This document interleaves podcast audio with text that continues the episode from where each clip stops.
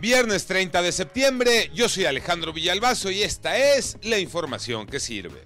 Recuerden este nombre, Guacamaya. Se trata de hackers que obtuvieron miles de documentos confidenciales del gobierno federal, de manera particular de la Secretaría de la Defensa. Destaca información sobre la salud del presidente. Afirman que padece gota, hipotiroidismo y que tuvo riesgo de infarto. En enero fue trasladado grave de su rancho en Chiapas al Hospital Central Militar.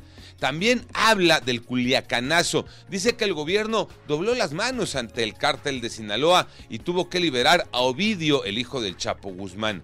En la mañanera el presidente confirmó el hackeo y reconoció estar enfermo. Dan a conocer, pues, lo que es de dominio público, del que nada debe, nada teme.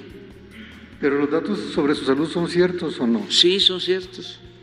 Sí, este, yo estoy enfermo, tengo varios padecimientos.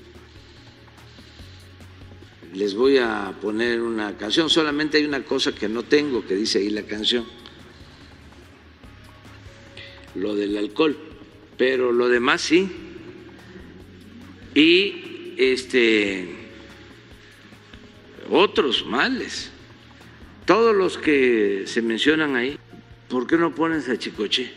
Es increíble, muchos chamacos no saben ¿Para qué sirve un condón, Iñaki Manero? Gracias, Alex. Esto debe ser considerado como una alerta sexual. Un estudio realizado por el Instituto Nacional de Salud Pública reveló un dato verdaderamente preocupante. Ahí les va.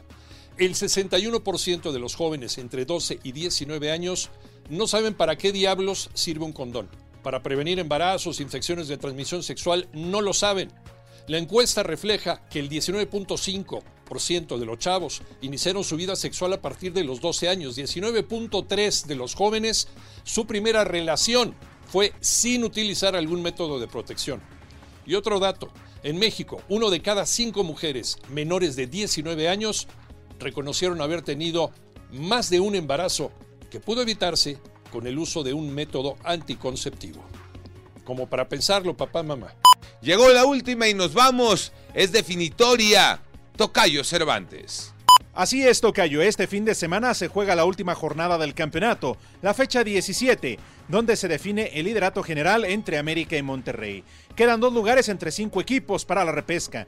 Necaxa, San Luis, Mazatlán, Juárez y Tijuana. Totalmente eliminados, Pumas, Atlas y Querétaro. La jornada arranca este viernes con doble cartelera. Puebla América en la cancha del Estadio Cuauhtémoc y en la frontera, Cien Juárez, Bravos contra los Pumas de la Universidad.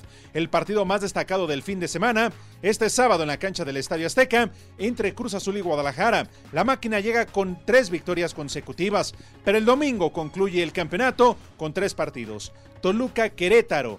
Santos estará jugando en casa frente a Mazatlán y todo concluye el domingo por la noche con el León recibiendo a los Cholos de Tijuana. Yo soy Alejandro Villalbazo, nos escuchamos como todos los días de 6 a 10 de la mañana, 88.9 y en digital a través de iHeartRadio. Pásenla bien, muy bien, donde quiera que estén.